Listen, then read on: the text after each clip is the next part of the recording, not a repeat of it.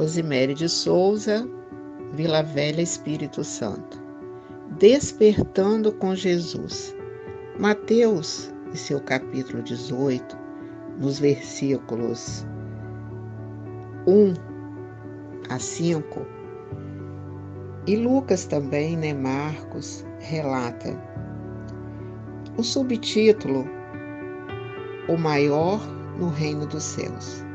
Naquela hora, aproximaram-se de Jesus os discípulos, perguntando: Quem é porventura o maior no reino dos céus?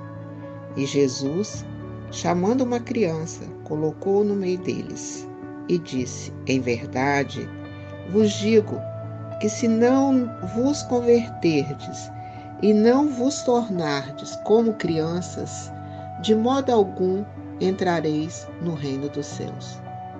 Portanto, aquele que se humilhar como esta criança, esse é o maior no reino dos céus. E quem receber uma criança tal como esta em meu nome, a mim me recebe. Jesus traz para nós a importância do olhar ativo em relação à infância. Quer as crianças órfãos de pai e mãe, de família, na carência material, quer órfãos dos lares luxuosos, nos trabalhos terceirizados, são os órfãos de pais vivos.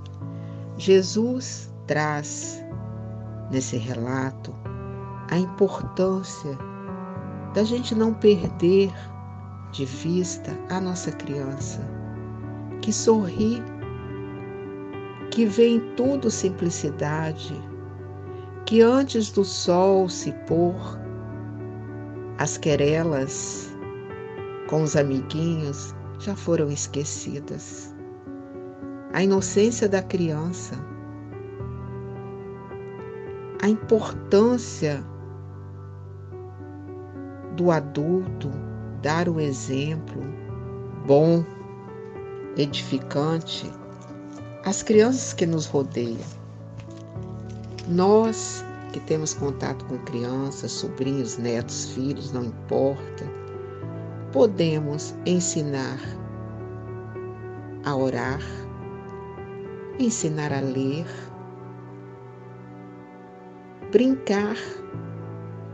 Nós temos uma pesquisa muito antiga que revela que o adulto que se dedica ao trabalho digno foi aquela criança que muito brincou. Brincadeira para criança é coisa muito séria. E nós podemos, nas brincadeiras, ir resgatando as histórias. Podemos também folhear os antigos álbuns contando a história da nossa família, os costumes, as palavras usadas na época. Podemos convidar a nossa criança para nos ajudar lavando uma louça, estendendo a sua caminha, guardando seus brinquedos. Porque Jesus é muito enfático quando ele usa em várias passagens a criança como símbolo da inocência, da humildade, da simplicidade. A criança ela não tem um preconceito, ela vive com os olhos da idade que ela tem. Então, queridos amigos, no dia de hoje, lembremos com carinho das crianças, porque Jesus as ama indistintamente. Vamos amá-las também. Muita paz.